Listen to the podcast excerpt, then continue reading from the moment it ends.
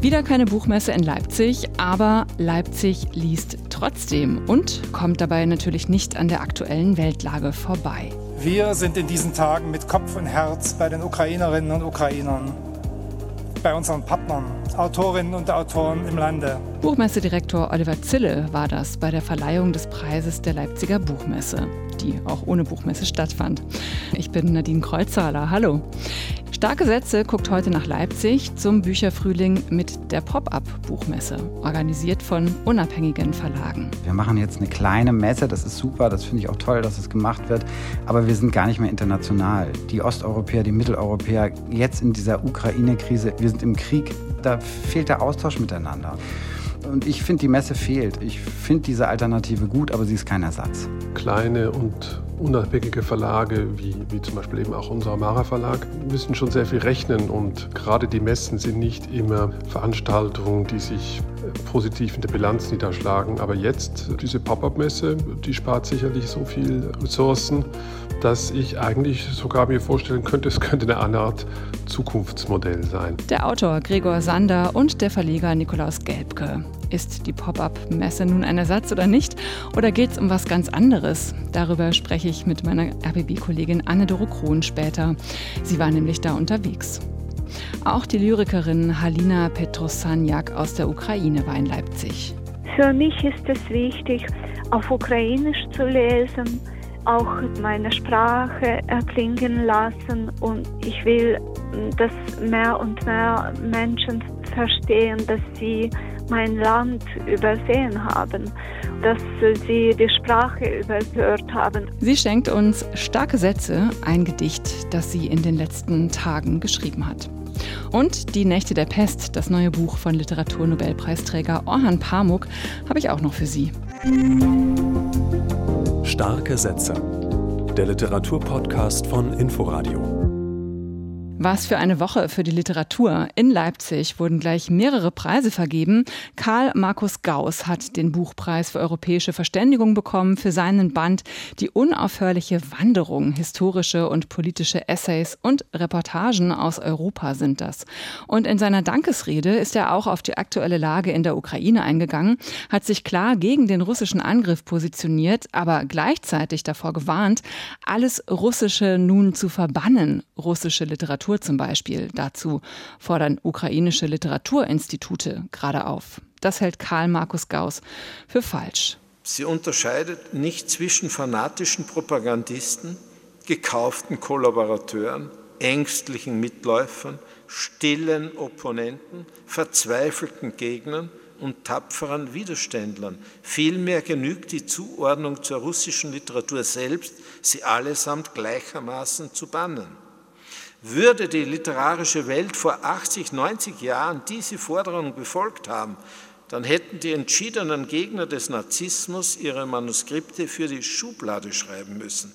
Karl Markus Gauss. Gucken wir mal auf den Preis der Leipziger Buchmesse. Die ausgezeichneten Bücher in den drei Kategorien Belletristik, Sachbuch und Übersetzung haben alle etwas gemeinsam. Sie setzen sich mit Sprache und Sprachräumen auseinander und fördern, sich gegenseitig zu verstehen und offen zu sein für neue Perspektiven. Anne Weber wurde als Übersetzerin aus dem Französischen geehrt für Nevermore von Cecile Weißbrot, ein Buch, das das Übersetzen selbst zum Thema hat. Und Uliana Wolf hat den Preis für etymologischer Gossip bekommen, ein Buch mit Reden und Essays, äh, das die Poesie und das Dichten feiert, Wörter und verschiedene Sprachräume miteinander in Kontakt treten lässt. Und er zeigt vielleicht, dass Poesie keine Petitesse ist, sondern dass poetisches, vielsprachiges Denken eine politische Dimension haben kann, weil Lyrik ein Hören auf das Nachbarwort ist, das zur Hälfte immer schon, aber besonders in Kriegszeiten auf der eigenen Zunge liegt. Ich danke Ihnen. Uliana Wolf. Thomas Gardi wurde für seinen Roman Eine runde Sache ausgezeichnet. Das ist ein wilder Künstlertrip, zur Hälfte auf Hebräisch geschrieben und von Anne Birkenhauer ins Deutsche übersetzt und zur Hälfte in gebrochenem Deutsch verfasst, so wie Thomas Gardi eben spricht. Er lebt in Berlin und ist Israeli. Mein Grundkonzept hinter des, dieses Roman war, ich wollte wissen, wie äh, unsere Sprachen unsere äh, Fantasie äh, beeinflussen. Es ist ein wildes Buch über Sprache, über Verortungen und Identitäten. Tomagadi steht dabei für eine neue, äh, sehr bereichernde Art von deutschsprachiger Literatur von Schreibenden, die in mehreren äh, Kulturen leben oder aufgewachsen sind oder deren Muttersprache nicht Deutsch ist oder war. Da gab es unter den Nominierten auch wieder mehrere. Und ich persönlich hätte hier Katharina Pollatjan oder auch Emine Sefki Östermar den Vorzug gegeben. Ein wenig konventioneller, aber großartige Literatur. Aber ja, Sie finden Ihr Publikum sicher auch so. Normalerweise sind diese ganzen Preisverleihungen eingebettet ins laute Rauschen der Buchmessetage. Diesmal war es anders. Aber eine kleine Minimesse, die gab es ja dann doch. Ein paar Engagierte haben in Leipzig eine Pop-up-Buchmesse gestartet, ins Leben gerufen. An diesem Wochenende sozusagen eine Minimesse haben sie in Leipzig auf die Beine gestellt. Über 60 unabhängige Verlage machen da mit. Ja, es ist eine kleine Alternative zur Buchmesse, die in diesem Jahr schon zum dritten Mal hintereinander abgesagt wurde, weil eben zu viele Verlage wegen der Pandemielage kurzfristig ja, ihre Messestände wieder storniert hatten. Meine Kollegin Anne-Dore Krohn von RBB Kultur ist in Leipzig unterwegs gewesen auf der Pop-up-Buchmesse. Anne-Dore, äh, wenn ich an die Buchmesse denke, und wir haben uns ja da beide auch schon diverse Male getroffen auf äh, Buchmessen, also wenn ich dran denke, dann habe ich gleich so im Gefühl stickige Luft, Gedränge und Geschiebe, volle Messehallen und man will immer schnell zum nächsten Termin und muss viel Zeit einplanen, weil man nicht durchkommt. Äh, wie war das denn jetzt auf dieser Pop-up-Buchmesse. Wie hat sich das angefühlt? Also Gedränge gab es schon auch, aber das ist natürlich was ganz anderes. Also man ist da jetzt nicht mit der Erwartung hingegangen, dass das genauso sein muss wie die Leipziger Buchmesse. Das ist nur eine Halle und da gibt es zwar auch Gedränge, aber dann auch wieder nicht so viel, weil wir sind ja immer noch in Pandemiezeiten mhm. und es gibt natürlich Kontrollen und auch Zeitfenster, damit nicht so viele Leute gleichzeitig da sind. Und dieses Werk 2, wo diese Pop-up-Buchmesse stattfindet, das ist eine große Kulturfabrik in Leipzig-Konnewitz. Normalerweise gibt es hier Diskos und Konzerte. Und jetzt sind das eben drei Tage, die reserviert sind für die Tische von immerhin über 60 Verlagen, alles unabhängige Verlage, zum Beispiel Schöffling, Dörlemann, die Büchergilde Gutenberg, Kremeyer und Scheriau, der Aufbauverlag Klett-Cotta, um nur einige zu nennen. Und die konnten sich jetzt hier drei Tage lang präsentieren. Und das Schöne war, es gab auch Lesungen und zwar einmal in der Südbrause, das ist ein Café direkt gegenüber und dann in den Kammerspielen, das ist auch auf diesem Gelände von diesem Werk 2 und da war schon ordentlich was los. Also man hat echt auch viele Autorinnen und Autoren getroffen, die da in der Sonne saßen, Kaffee getrunken haben. Hatte schon so ein bisschen was von diesem flirrenden, schwirrenden Buchmessen-Feeling. Das klingt doch eigentlich sehr nett, muss ich sagen. Wie ist denn so die Stimmung unter den Verlegerinnen und Verlegern gewesen? Du hast dich doch da bestimmt auch ein bisschen umgehört. Was haben die denn so erzählt? Ja, erstens natürlich auch diese große Wiedersehensfreude bei allen. Und das war drei Tage lang richtig auch ein Buchverkaufsfest. Und die Leute, die da hingekommen sind, die sind da eben auch zum Teil hingekommen, wirklich um sich neue Bücher zu besorgen. Ich stand unter anderem beim Bärenberg Verlag und ich habe mit Beatrice Fassbender gesprochen. Sie ist Lektorin und Übersetzerin und seit vielen Jahren beim Verlag. Und sie hat mir gesagt, ob eine Messe ein Erfolg war, hänge von vielen verschiedenen Dingen ab. Ich weiß gar nicht, ob man das jetzt wirklich an den Buchverkäufen so festmachen kann. Das ganz Entscheidende ist einfach der Kontakt zu all diesen Menschen, die hier sind und dass man über Bücher sprechen kann und dass man sich austauschen kann. Man kommt zusammen und darum geht's. Wie ist denn da so der Tenor? Ist das jetzt eine echte Alternative zur Leipziger Buchmesse? Ich hoffe nicht, weil es ist natürlich viel, viel kleiner und es ja. ist ganz toll, was da jetzt auf die Beine gestellt wurde. Aber äh, das ist absolut als einmaliges Ereignis gedacht, als einmalige Alternative. Und die Verlage, die das initiiert haben, das ist einmal Gunnar Tschüniböck vom Kanon Verlag und Leif Greinius von Wolland und Quist, die haben immer wieder betont, das richtet sich nicht gegen die etablierte Messe, das sei kein Affront gegen die Messe, das sei jetzt eben wirklich dieses einmalige Ereignis. Die waren eben sehr wütend, als sie gehört haben, die Leipziger Buchmesse wird jetzt schon wieder abgesagt und haben dann diese Wut in positive Kreativität und Energie umgewandelt. Aber ich hoffe sehr, dass die Leipziger Buchmesse nächstes Jahr wieder in der alten Form stattfindet. Lesungen wurden zum Glück jetzt äh, zumindest ein bisschen auf die Beine gestellt. Am Donnerstagabend gab es zum Beispiel im Schauspielhaus eine Lesung von österreichischen Autorinnen und Autoren. Da hat Theresa Preauer gelesen aus Wien. Sie hat ein neues Buch im Waldstein Verlag Mädchen heißt es. Und die habe ich auch auf der Pop-up-Buchmesse getroffen. Da hat sie nämlich auch gelesen. Und als Autorin mit einem Frühjahrstitel war sie natürlich total froh, dass sie sich in Leipzig präsentieren durfte. Ja, jetzt hier zu sein ist wirklich wunderbar. Erstens komme ich so gerne nach Leipzig. Ich liebe diese Leipziger Buchmesse und war wirklich wahnsinnig enttäuscht, als ich von der Absage erfahren habe. Überhaupt auch nach dieser langen Zeit jetzt auch so viele Schwierigkeiten, so viel, was nicht stattfindet. Ist eh alles verständlich, aber es ist so wichtig, jetzt die Leute wiederzusehen und diese Initiative ergriffen zu haben. Ich bin wirklich den Initiatoren sehr dankbar, muss ich wirklich sagen. Ja, ist großartig. Also große Freude ähm, überall, dass so viele Lesungen in Leipzig äh, stattgefunden haben. Leipzig liest trotzdem, das war ja auch das Motto.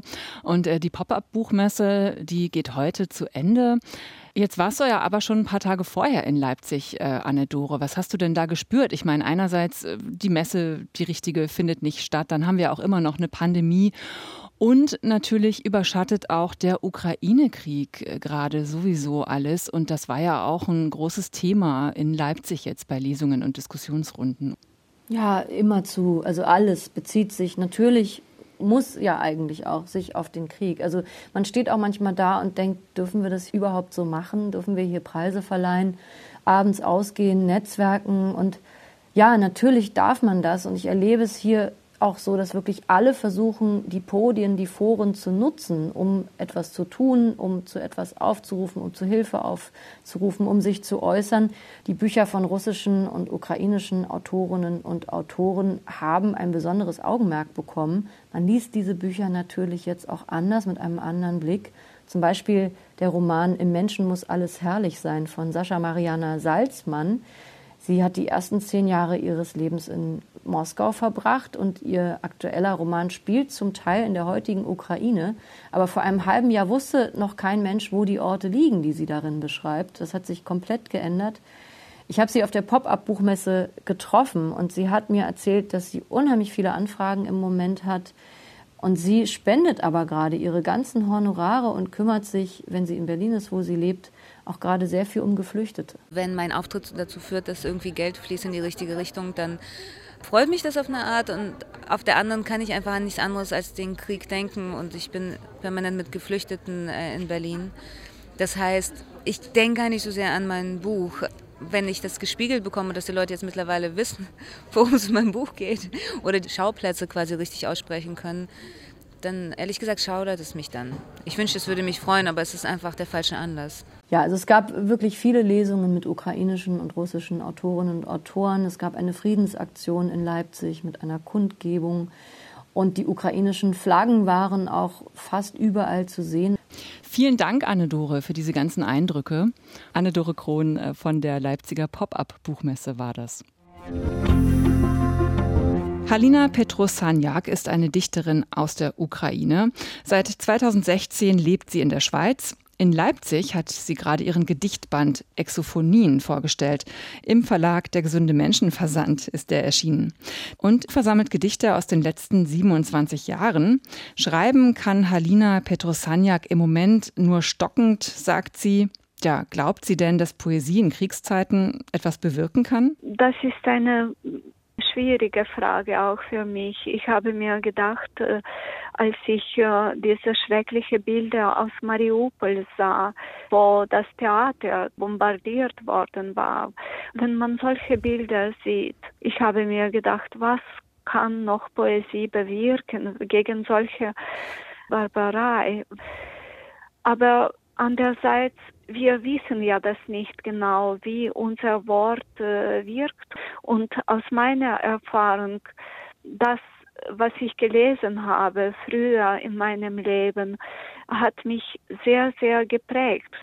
Und deswegen soll man doch äh, machen, was man äh, machen kann und doch äh, Gedichte schreiben, weiterschreiben und vielleicht bewirkt das doch das Gute. In den letzten Tagen hat Halina Petrosaniak es geschafft, ein paar Eindrücke und Gedanken dann doch zu notieren und sie schenkt uns jetzt ein Gedicht. Das Gedicht heißt Verluste im Krieg.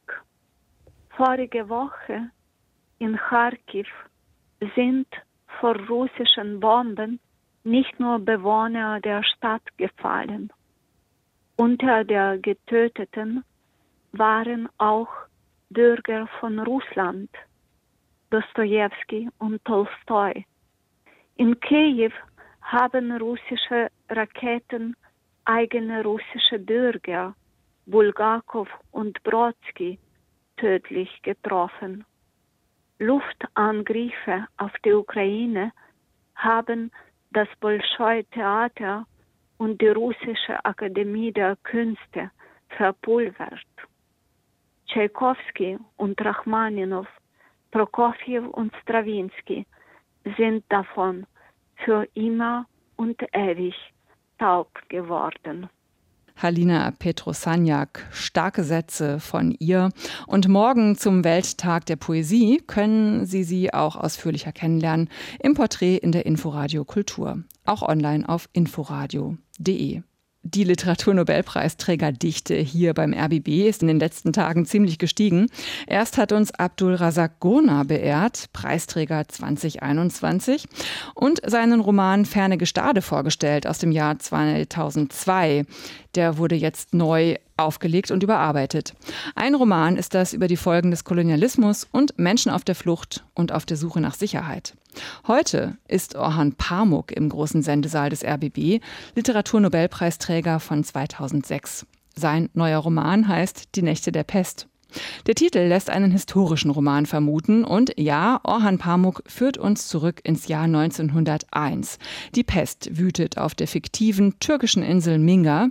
Pakise Sultan, Herrschernichte, begleitet ihren Mann, den Quarantänearzt Nuri, auf die pestbefallene Insel.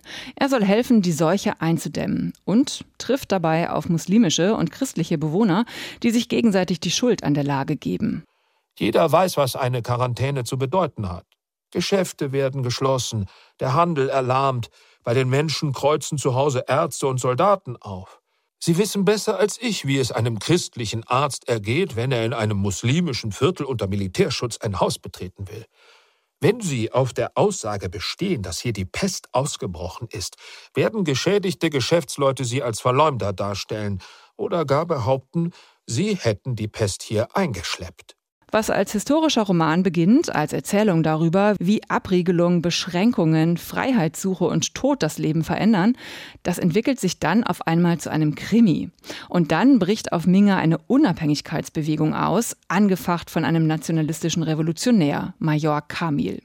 Ja, und wegen dieser Figur ist Orhan Pamuk in der Türkei im letzten Jahr angeklagt worden, als die türkische Ausgabe erschien. Er beleidige damit Kemal Atatürk und die türkische Fahne. Die Anklage ist in erster Instanz erstmal gescheitert. Mal sehen, wie das weitergeht.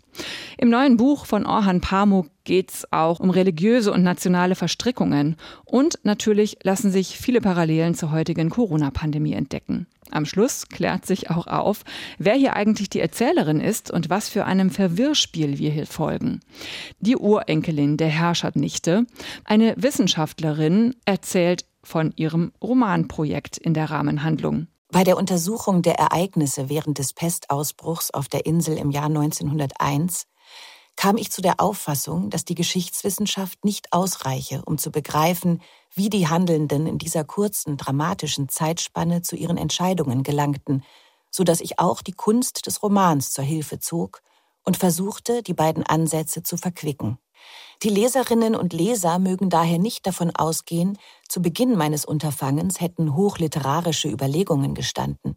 Und am Ende behauptet diese Erzählerin sogar, sie habe mit Orhan Pamuk über ihre Arbeit gesprochen.